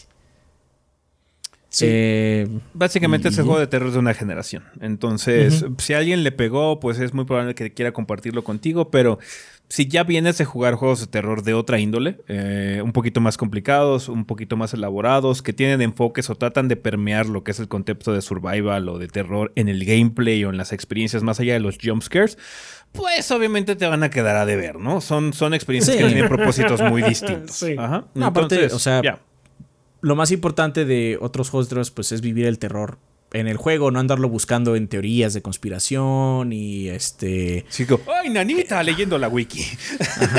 Entonces, pero bueno, hay que considerar algo. No sé cuántos años tienes, pero nosotros pues, estamos grandes ya. En términos del internet somos prehistóricos. sí. exactamente. Entonces, eh, o sea, no estamos ni siquiera con la generación más nueva, estamos ni, siquiera con los de los padres de esa generación. Entonces, este tienes que considerar que para ellos el terror y cómo compartir ese terror es parte de la experiencia también. Ellos lo experimentan así, pues hasta vergas. Nada más para mí no es así venimos de una cultura un poquito diferente en ese sentido. ¿ah? Entonces, sí, para nosotros necesitamos cosas más elaboradas, cosas que te hagan pensar, cosas como Soma, cosas como Silent Hill 2, que es un terror mucho más eh, de pensarle, no nada más este que te sale. es un terror personal. Es un terror personal. Que tú lo tienes, o sea, tú estás tú con el juego, o puede ser una película también. Tú estás con el medio este, experimentando el terror para ti. El otro es con el mundo generaciones diferentes. Sí. Entonces, eh, o sea, la escena indie tiene muchos juegos de estos porque son muy simples de hacer. O sea, como tú notarás, realmente la, cosa es muy sencilla. Lo que es el juego como tal es, algo muy básico. Pero también en la escena indie hay buenos juegos de terror. De hecho, han salido algunas cosas interesantes de ahí. Eh, Por ejemplo, de hecho ya viene uno, vienen varios grandes, viene Callisto Protocol, va a haber un remake de Dead Space, viene Layers of Fears, entonces también hay varias cosas que son eh, un poquito distintas eh, y quizás que sean, quizás sean un poco más old school, ¿no? Los remakes que ha habido de Resident Evil, entonces em, no son, obviamente no son indies ya brincando cosas AAA, eh, pero hay, hay, como, hay como cabida para todos, hay tantos juegos que pueden salir de todos. De hecho, acabamos de ver, ¿no? Un juego que se parece a Perfect Blue, ¿no? Que es terror psicológico, pero en pixel art, güey. Ah, pixel art, sí. Entonces, Ah, who sí, knows? hace poco- sí. Sí, que, que de hecho ni siquiera es el único juego de pixel art este, de terror. Yo tenía uno en el Vita, The Last Survivor creo que se llama. Y estaba bien. No sé si el nombre puede tener mal, pero es un juego de terror pixel art y es, es ok. Entonces, pues sí, vamos a ver. Eh, el chiste es cosa de rascarle un poquitín, ¿no? Pero bueno, sí, se volvieron populares porque Final Fantasy se volvió muy popular y la gente quiere ser el siguiente. Igual. Ajá, Ajá. Porque quieren ganar millones de forma muy fácil, ¿no? Pero bueno, esas son mis preguntas, queridos rechonchos. Espero sean consideradas para el siguiente episodio. Y cuídense del corona, la nueva, esa del mono o cualquier otra que esté es- esparciéndose en el mundo. Muchas gracias. Good riddance. Gracias. Nos Gracias. escribe también Edgar Tun Carmona de YouTube que dice: eh, Hola Goros, acá con el buen recibimiento. Ahora, eh, ahora Goros, ahora con el buen recibimiento de Stray. Se me ocurrió la siguiente pregunta o preguntas. Pues, preguntas: ¿Puede un indie ser considerado juego del año? ¿O en qué se basa el show del Doritos Pope para la nominación? Recuerdo que se mencionó que su juego favorito del año pasado, eh, Returnal, ni siquiera fue considerado para esa categoría a pesar de ser muy bien recibido por los gamers. A todo esto no es que me importe mucho, siento que es un concurso de popularidad nada más, pero si esto ayuda a que el público le entre a estos juegos solo por ser gotis o mínimo ser nominados, pues qué genial. Saludos a la banda. Em, una cosa que hay que aclarar, banda, es que el juego del año no lo define el Doritos Pope, ajá, ni Ujú. los Game Awards. Eso no es el juego del año oficial. No hay un juego del año oficial. Ah, en ese sentido. No, no hay. Sé que a los O fans de internet les gusta pelearse por estas pendejadas y decir, ah, yo, yo no sé por qué opinaste mal, porque este juego fue nominado al GOT y así como. ¿Qué importa? No importa, nada más fue aparte en una asociación, en una, este, en una agrupación que está tratando de definirlo. Hay muchas, ajá. El del Doritos Pop no es el oficial, que quede claro, ajá. No importa no hay quién un gane. oficial. Ah, No importa quién gane, porque en realidad no hay un oficial. Hay muchos. Ah, Entonces sí Sí. Who cares, ¿no? Pero bueno, sí puede, o sea, según tengo entendido, no hay ningún tipo de restricción con respecto a si es indie No. o no el juego para ser No nominado. hay restricción ni siquiera que el juego esté completamente afuera. sí, o sea, PUBG estuvo nominado en su año y ni siquiera había salido de beta. Ajá. Y estoy casi seguro que Disco Elysium estuvo nominado. Y si No no, ganó. Y si no ganó muchos premios esa noche, que Disco Elysium fue uno de los grandes ganadores de la noche. Sí, definitivamente. Eh, Disco Elysium fue no- nominado para un BAFTA, que también puedes decir que eh, ahí puede salir el juego del año. Ajá. Y ganó, de hecho, varios BAFTA. También están los, pre- los premios de GDC. Hay muchos premios. Este. Entonces. De hecho, ya muchos festivales de música y cine también están agregando No, juegos, sí. juegos también. De hecho, el año pasado, South, eh, bueno, este este año, de hecho, fue South by Southwest y tuvo su premiación de juegos y Final 14 ganó varios también en Walker. Ok. Mejor soundtrack, perros. Pero bueno, sí, sí puede Ya. ser un juego indie este nominado. Es más, como mencionamos, no tiene que haber estado ni siquiera afuera completamente. Puede estar todavía en previo, en juego anticipado, beta o lo que sea. Eh, Por lo menos en la organización del Doritos Pop. No sé si Ajá. en GDC y eso tengan un poquito más Los restrictivo la criterios situación. cambian. pero- Los criterios cambian de organización a organización. Los del Doritos Pop no son oficiales porque, o sea, nadie llegó y le dijo, y ahora tú vas a ser el que este Determine el diga verdadero cuál es el GOTY". juego más chingón del año. El juego más chingón del año es el que te gusta a ti ya. Sí. Este, la neta. Entonces, no pasa nada, no pasa nada. Eh, Ahora bien, podrías dar el caso de que es el más oficial porque es el más conocido. Por lo menos es el que más se pelean. Pero pues creo que es una tontería. A mí me gustan más los Game Awards por los anuncios. Sí, los Game Awards es, es el, es el E3 de Navidad. El E3 de fin de año. es. Es el de fin de año. Vamos a ver qué anuncian para el próximo año. Sí.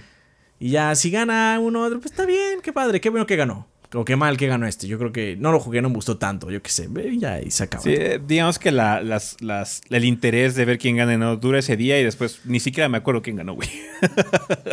sí, que no Ah, sí, gane de hecho- Stranding, no se lo merece. Nosotros pusimos, o sea, nosotros mencionamos los ganadores y todo, pero tenemos que hacer una lista. No, no, no esa memoria, créanme. sí. Vale, pues ahí estuvo. Gracias por tus preguntas. Bueno, por tu pregunta, Edgar. Sí, gracias. Nos escribe Chunky Bold Ape 29 de Discord que dice: Goritos admirados, espero puedan escoger mi pregunta. Primero un poco de contexto. Soy un treintañero que ama este modo de entretenimiento desde que tengo memoria. Como muchos otros, durante la pandemia me salió lo creativo e inicié un proyecto personal sobre videojuegos que al poco tiempo terminó olvidado por falta de tiempo y obvio el nulo crecimiento que tuve durante dos años. Sin embargo, crear contenido y simplemente hablar y opinar de la industria es algo que me encanta. La pregunta es, últimamente he pensado moverme completamente a lo escrito en algún blog o algo parecido. ¿Creen que hoy en día lo escrito, eh, eh, eh, lo escrito en un blog es algo que aún la gente busca? Hay crecimiento aunque sea mínimo y posibilidad de crear una pequeña comunidad en torno a mis opiniones escritas en un lugar como un blog. ¿Se puede ganar dinero de un proyecto así? Aclarando que no pretendo ser el siguiente Luisito Comunica del gaming, al contrario, mi sueño es generar una comunidad fiel y que esté interesada en mis opiniones y en cuestión económica tal vez generar lo mínimo al menos para comprar unos taquitos el fin de semana con este proyecto de medio tiempo. Gracias por ser siempre una inspiración para todos nosotros que amamos tanto este mundillo. Eh, Chunky, desafortunadamente tenemos muy poco conocimiento con respecto a cómo está la situación de blogs y eso, pero lo poco que hemos llegado a consultar y checar, porque tenemos que hacer algún tipo de benchmarking de vez en cuando para ver cómo está la situación en cosas de servicios y cómo consume la gente Internet en general, porque pues, eh, es menester para que el proyecto esté saludable, es que realmente las cosas escritas tienen su nicho, pero generalmente están asociadas a sitios grandes. La gente luego busca noticias, ¿sabes qué? Voy a leer Kotaku, Polygon, IGN, el New York Times, cosas por el estilo si quieres checar alguna cosa. Eh, el escrito se, se, consume, en efecto, pero generalmente se consume en forma de artículos editoriales que te digo ya están condensadas en sitios ya de cierto renombre. Lo que es blogs personales y todo ese tipo de cosas como para compartir opiniones con el mundo está bastante muerto. No hay mucho movimiento y realmente no hay mucha afluencia y posibilidades de crecimiento, a menos de que tengas mucho talento y una cantidad de suerte ridícula para que la gente te encuentre. Ajá. Generalmente lo que ahorita está funcionando mucho es la creación de contenido multimedia, ya sea video, ya sea en audio, ya sea algún tipo de eh, video pero en formato corto como en Instagram o TikTok. Entonces ese tipo de cosas es cuando la gente pues crece más, eh, ya sea a, un nivel desmedido o lentamente como nosotros hemos crecido a lo largo de los años. Em, pero sí, eh, ahorita en plataformas escritas es realmente muy poco probable que logres generar eso de forma relativamente rápida como para que puedas ver las ganancias morales en el sentido de que generes tú tu, tu comunidad. En cuanto a económicas, olvídalo. Olvídalo. O sea, ya la mayoría de la el uso del internet está centralizado en un puñado de páginas. Por eso los foros están muriendo, o si no es que ya murieron completamente. Este, Los blogs personales son cosa muy vieja. Eh, en general, si quieres escribir, te recomendaría escribir en una red social. No en tu blog algo como diseminar por Facebook, eh, hacer, hacer unos tweets, básicamente, de enganchar a la gente que haga tweets y demás para que vayan a entrar a algún sitio o algo así que básicamente sea ligado a tu blog, pero sí centralizarte o basarte mucho en redes sociales y en plataformas, porque si no, eh, si de por sí el hecho de lograr que alguien te escuche en Internet, en las plataformas como YouTube, Twitter y lo demás es muy tardado, es muy problemático, eh, depende mucho de suerte. Hacerlo en un campo más global como en buscadores, eh, básicamente en una página de terceros, es todavía más cabrón. Entonces sí, tendrías que hacer un uso mucho de redes sociales para atraer a la gente y, hacer clics y luego ni siquiera es tanto el número porque hay un porcentaje muy bajo de la gente que hace esos clics, ¿no? Eh, entonces sí es un poquito problemático. De hecho, por eso nosotros ya hemos dejado de darle mucho énfasis a la página tcg.com.mx a lo largo de los años porque realmente la gente no está ahí. Ya la gente prefiere entrar a su aplicación de YouTube o entrar a su aplicación de Twitch o a donde sea, porque está en su celular, es mucho más fácil entrar ahí, tener una aplicación dedicada y simplemente ver las cosas ahí. Entonces, cuando nosotros compartimos um, alguna liga en Twitter o en Facebook, ya de hecho va ligada al canal de YouTube, ya la página no la brincamos. o de Twitch. O de Twitch, porque ya realmente la gente no consume productos en páginas independientes o en cosas de terceros. Ya está muy basada en plataformas. El web 2.0 está basado en plataformas. Entonces, sí, ya es que yo sí lo hago anecdótico. Las estadísticas dicen que la gente no lo hace. Nosotros tenemos números. O sea, en nuestro caso es, quizás sea muy anecdótico, anecdótico también, pero por eso las páginas también han tenido muchos problemas para poder mantenerse con vida. Eh, es muy complicado, ya hay muchos menos sitios de videojuegos en internet, ya son cosas muy especializadas, necesitan tener un padrote muy cabrón para poder mantener realmente, eh, eh, estar funcionando.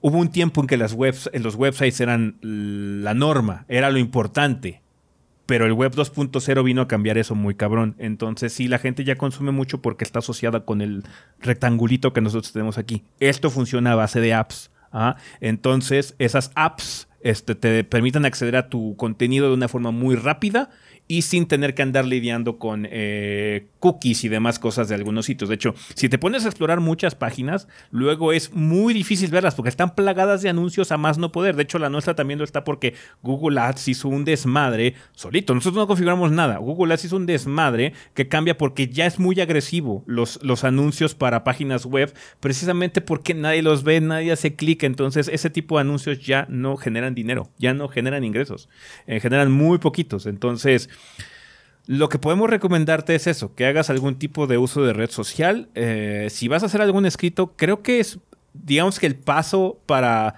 básicamente traducirlo a leerlo en, una, en un video es relativamente fácil. No necesitas ni siquiera que salir a cámara. Hay muchos bloggers con V de vaca, vloggers, vloggers, que lo que hacen es que ponen su logo y son ellos hablando por tres horas. y la gente lo ve porque les están narrando un ensayo, ajá, les están narrando alguna opinión. No tiene que ser un video muy producido. Lo importante es lo que estás diciendo. Lo importante es lo que estás sí, diciendo. Sí, sí, sí, así es. Entonces, eh, por eso también ha habido mucho auge en esto de los audiolibros y demás, porque había gente, hay gente muy tonta allá afuera, eh, que dice que si no lees el libro, eh, así de que tú con tus ojos en silencio no estás leyendo el libro, pero en realidad eso de leer en privado en tu cabeza es algo muy nuevo, es algo como del siglo pasado apenas. Lo que hacía la gente antes para conocer estas historias o leer era que alguien más lo leyera o leer en grupo. Ajá, entonces eso es muy normal. caros, muy caros. entonces, ¿quién sabe leer de la familia? La tía. Entonces que la tía nos lea a todos y nosotros ya sabemos qué le pasó a Sherlock Holmes, güey. Entonces, eh, sí. Eh, a la gente le gusta mucho eso de escuchar mientras está trabajando, mientras está sacando al perro, mientras está haciendo ejercicio, lo que sea. Entonces, te recomendaríamos que hicieras tus escritos, tus opiniones y que los leyeras en un video con muy poca edición. No tiene que ser nada muy complicado. digo, tu logo o una pantalla en negro o la portada del juego o lo que quieras hacer y tú va hablando. Por lo menos así tienes más posibilidades de que la gente te llegue a conocer y escuchar. Porque ahorita sí, la web está muy volcada a plataformas y los blogs, desafortunadamente, a menos de que sea una cosa muy personal y para ti, eh, pues bueno, no van a fructificar, no, no vas a generar una comunidad. No vas a llegar a lo que nos estás pidiendo. Porque, o sea, puede ser una válvula de escape, puede ser una cosa para entrenar y eso es perfecto. O sea, sí funcionan ahí. Pero si quieres hacer una comunidad y sacar mínimo buenos tacos, no. Ya. No, sí, no, no, no es viable. Así de fácil. Así es. Desgraciadamente. O sea, lamentamos eh, dar malas noticias en ese sentido, pero bajo nuestra experiencia y la perspectiva que hemos tenido a lo largo de pues, toda la trayectoria que hemos tenido, sí, ya la cosa se ha volcado mucho a este contenido multimedia. Entonces, sí hay cabida. O sea, la gente no es que no quiera contenido complejo, ¿no? Sí lo quiere. Eh, de hecho, nosotros somos prueba de ello. Nosotros no somos un canal de YouTube muy exitoso en cuestión de suscriptores. Hay gente random que llega luego a decirnos que nuestro canal está muerto, que para qué seguimos aquí si tenemos tan poquitos suscriptores. Güey, si supieras que dos de nosotros ya viven de esto, Ajá, con salarios modestos, pero vivimos de esto. Güey. Cada, vez que llega esas personas, yo nada más pienso que tienen envidia. Eh, pues ojalá que sea eso. Porque, ojalá que sea eso. Porque la, envidia, la envidia, pues bueno, ni modo, pero la ignorancia así tan brutal es así como, güey. o sea. Este puedes tener tu nicho, está perfecto. Pero escrito, escrito es muy difícil. Sí. Sí. Así solo escrito está muy perro. Porque aparte, o sea, no, no, no, no, sé las estadísticas en Latinoamérica, pero en México la gente lee muy poco. Mm. No, si, no importa si son noticias o si son este, libros o ensayos o blogs. No, eh, muy poco en general. Y ve cómo ha evolucionado también la situación de... Pues que los, los teléfonos Android tienen una funcionalidad de, de Google, ¿no? Te metes a Google y te da como un condensado de cosas dependiendo de tu perfil, ¿no? Me cagan esos títulos que digan, ah, esta película que dura una hora y media y que fue un gran éxito en los noventas va a llegar a Netflix. En Ah, lugar de, sí, ah, a bueno, mí- Top Gun va a llegar a Netflix mañana. Antes eran así los pinches headlines, ¿no? Ahora no, ahora te tienen Sí. que intrigar dándote Sí. tidbits para que hagas clic porque ya la gente no hace El- clic en las sí, páginas. El clickbait, el clickbait ya es. Aquí está rampante. Sí, sí, sí, sí. Y a mí, la verdad es de que cuando leo un título así, no le doy clic. No. No. Necesito. Porque A mí aparte. me aleja ya, la neta. No, no, aparte, aparte creo que lo que más molesta es, bueno, que ya le di clic.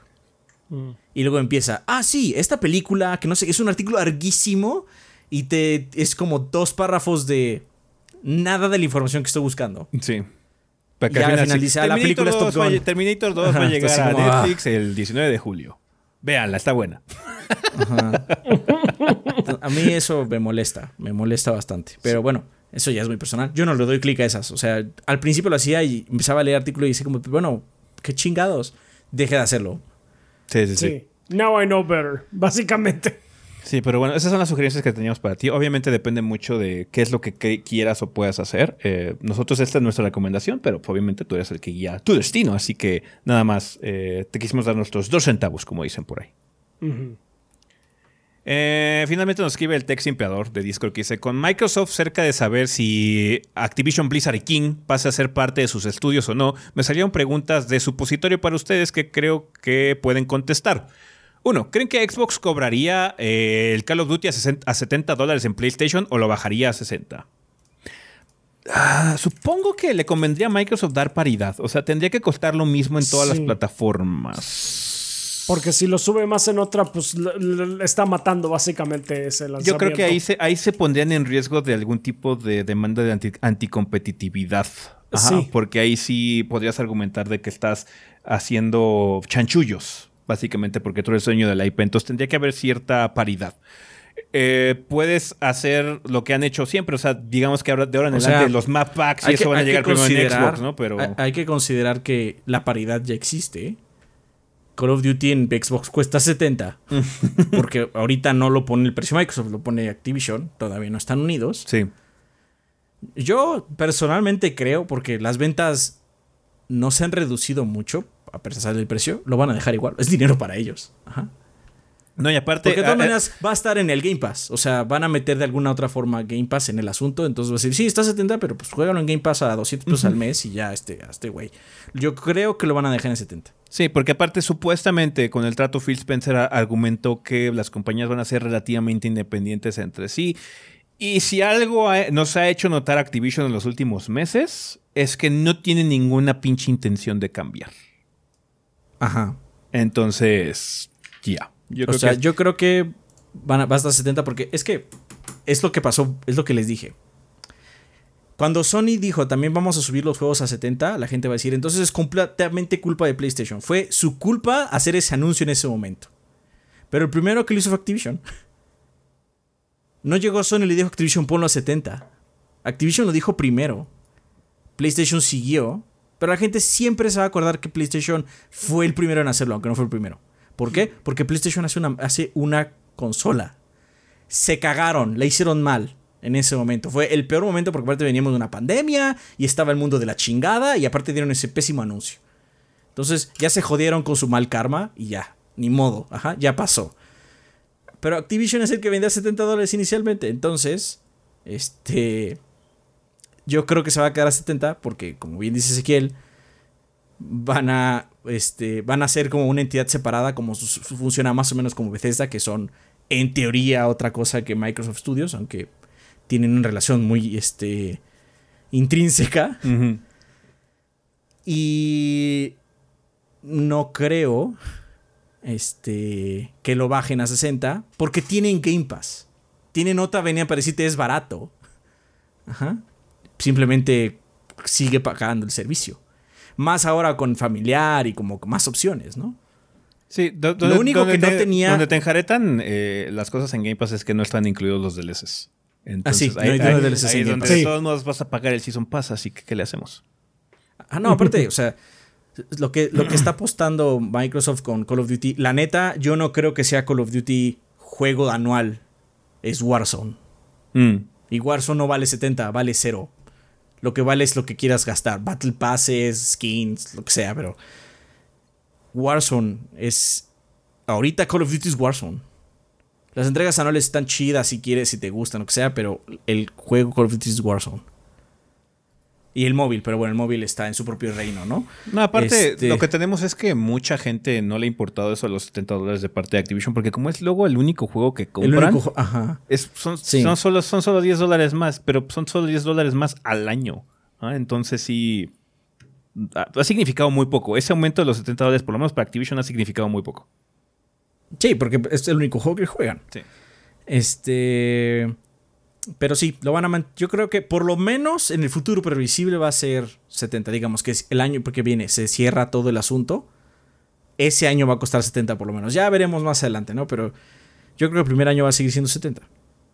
Eh, porque ahorita cuesta 70 en Xbox. Si tú buscas en el Series te dice 70 dólares. Ahorita está en descuento, creo que tiene 25% de descuento, pero el precio listado es 70. Porque el precio lo pone Activision. O sea, si mañana EA dice el juego de Fórmula 1 vale 100 dólares, nadie le puede decir que no. Sí, ¿no? No, no hay una entidad que diga el precio tiene que ser esto y se acabó. Porque esto de que los juegos cuesten como 60 o 70 ahora en, en algunos casos es nuevo relativamente. Cuando Rafa, Ezequiel y yo éramos más jóvenes, no había paridad de precios. Había juegos que costaban 40, había juegos que costaban 70, había juegos que costaban 40. Obviamente todo traducido en pesos porque pues, no comprábamos en Estados Unidos, pero los juegos variaban mucho de precio, variaban mucho. Y había juegos de 70 en el Super Nintendo y en el Nintendo 64, en esa era me refiero. Este, obviamente 70 de aquella época, de los 90, que es mucho más dinero que ahora. Sí. De hecho, sí, sí. Es más caro todavía. Ahora, en la época del Play 2 se hizo una paridad. La, la- la industria se puso como de acuerdo por ese decirlo y pues se mantuvo estos 60 Sí. hasta ahora, que fue mucho tiempo. Eh, pero esto es relativamente nuevo también. Pero nada dice que llegue una compañía, quien sea. O sea, dije EA por lo que sea, pero puede llegar Supergiant Games. No lo va a hacer, pero puede llegar Supergiant Games y el próximo juego es de 100 dólares. No, o- lo- es- Estu- estupendo. Básicamente, O sea, chica tu madre. o sea. Haces lo que está haciendo Atlus y esas compañías, que, o sea, el juego cuesta 60, pero el verdadero juego cuesta más. O sea, ahorita Soul Hackers va a salir como a 90 dólares la versión completa, güey. Ah, ok.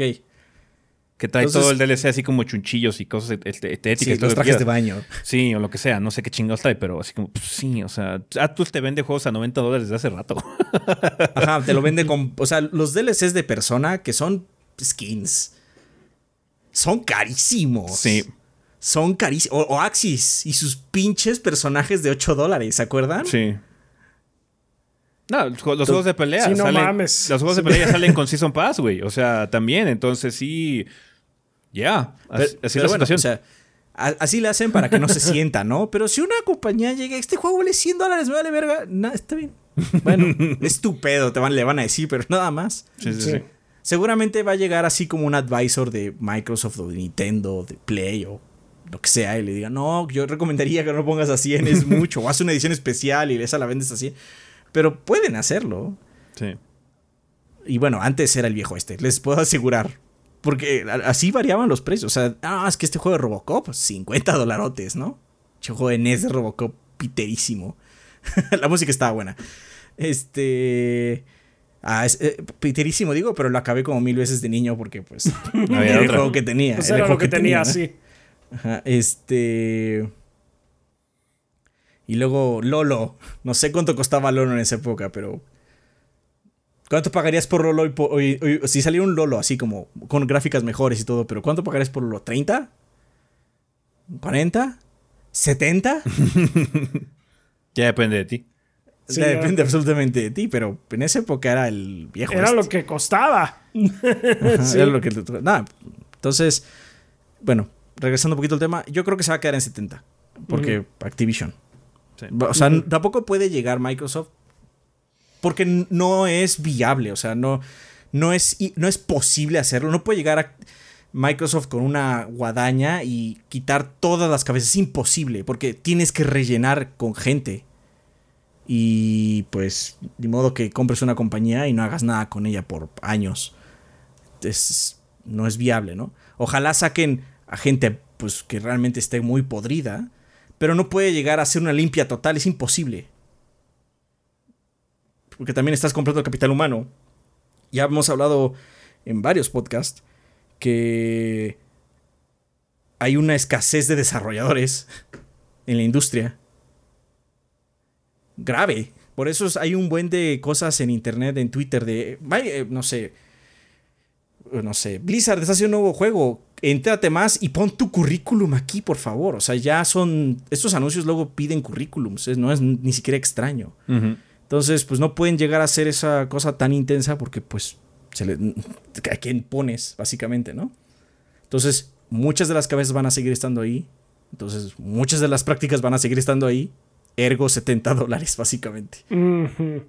Eh, su siguiente pregunta es: ¿Creen que Xbox pagaría el cross tax de PlayStation o lo quitarían?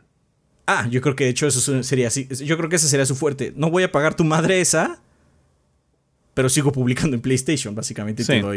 yo creo que ahí sí. Bueno, yo creo que van a llegar a un acuerdo, porque digo, no, no, es una situación como de rivalidad como ustedes piensan que hay una trinchera.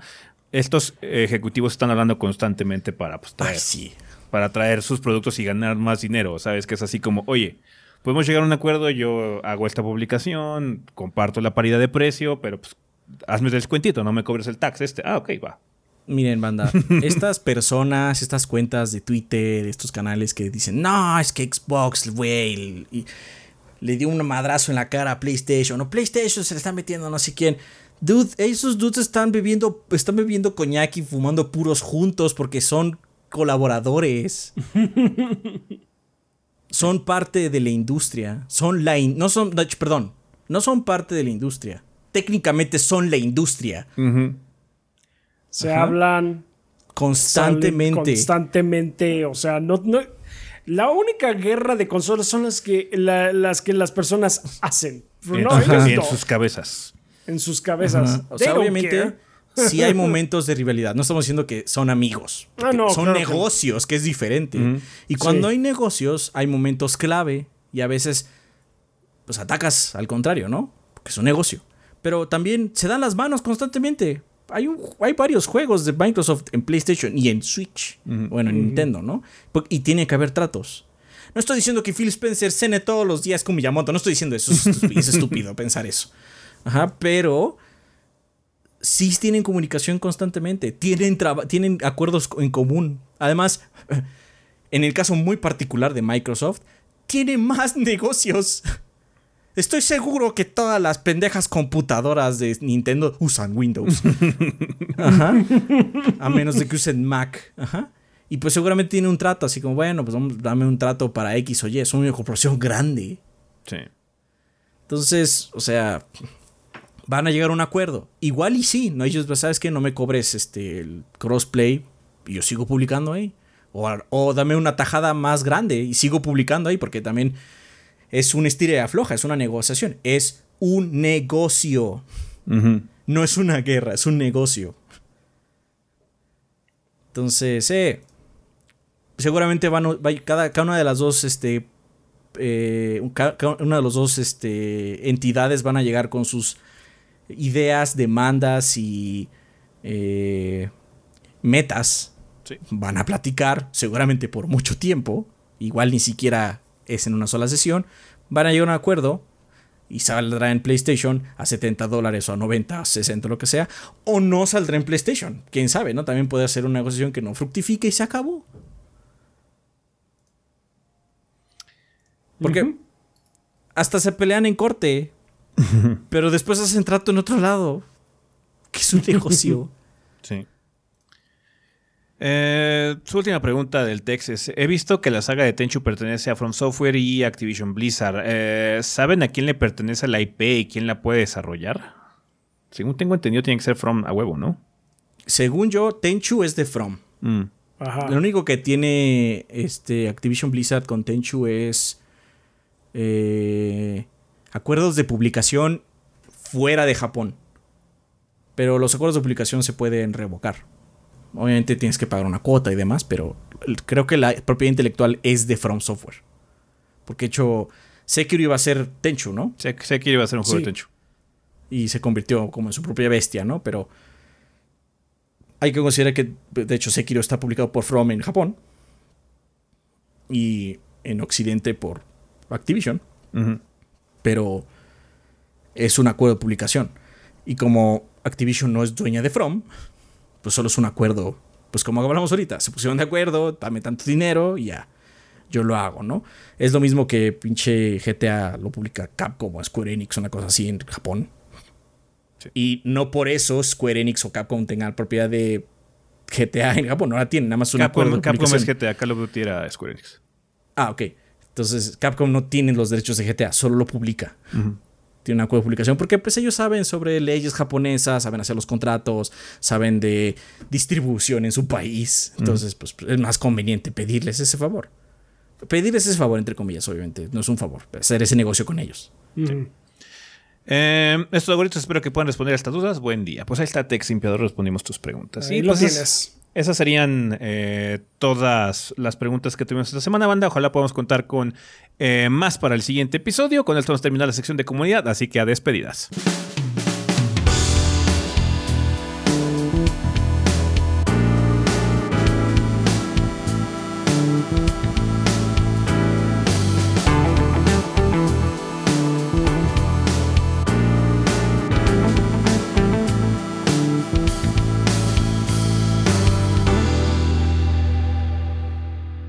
Bueno, banda, pues ya estamos aquí en la parte final final de este episodio. Tenemos regalos que nos mandó la banda Adrián. Lucas Lizama Monje dice: Hola gordos, aquí Lucas Lizama. Y aunque no es mi cumpleaños, pero sí me salió repetida una llave de la última Humble Bundle para Plague Tale Innocence Steam.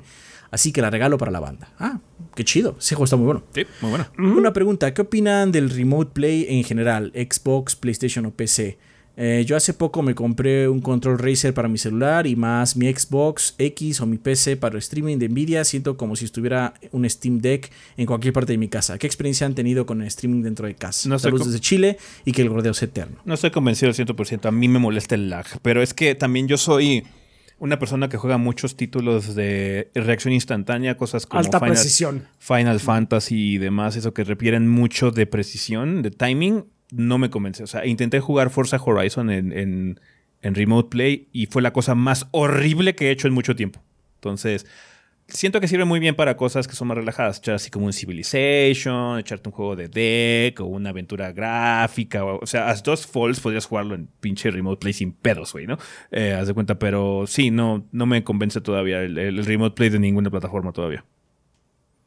Yo lo he probado muy poco. Y Yo lo, también lo poco muy que probé, limitado. el lag también me hizo. Sí, sí, me hizo dejarlo. ¿Para qué me hago esto? Cierto es que Lo yo tengo no acá, salgo mucho de mi casa. mi- yo Sí. trabajo desde casa desde antes de la pandemia. Así es. Entonces, pues lo tengo aquí mismo para jugar, ¿no? Por eso dije, pues, ¿para qué me hago esto? lo, puedo jugar, Sí. lo puedo jugar aquí mismo, ¿no? Sí. Pero nada más fue por el lag. O sea, no, no no es un lag. No estoy diciendo que sea así como que apriete un botón y pase en 5 segundos y haga la acción. Es muy pequeño. Pero es suficientemente notable segundo, para mí para que no me guste. Exactamente, o sea, no es, es menos de un segundo, pero es lo suficientemente notorio como para que sí eh, afecte la experiencia de gameplay. Pues sí. Muy bien, este, muchas gracias Lucas Lizama. También tenemos el regalo de Mauricio Cortés que dice, hola gordos, me compré una laptop y venía con el Total Warhammer 3.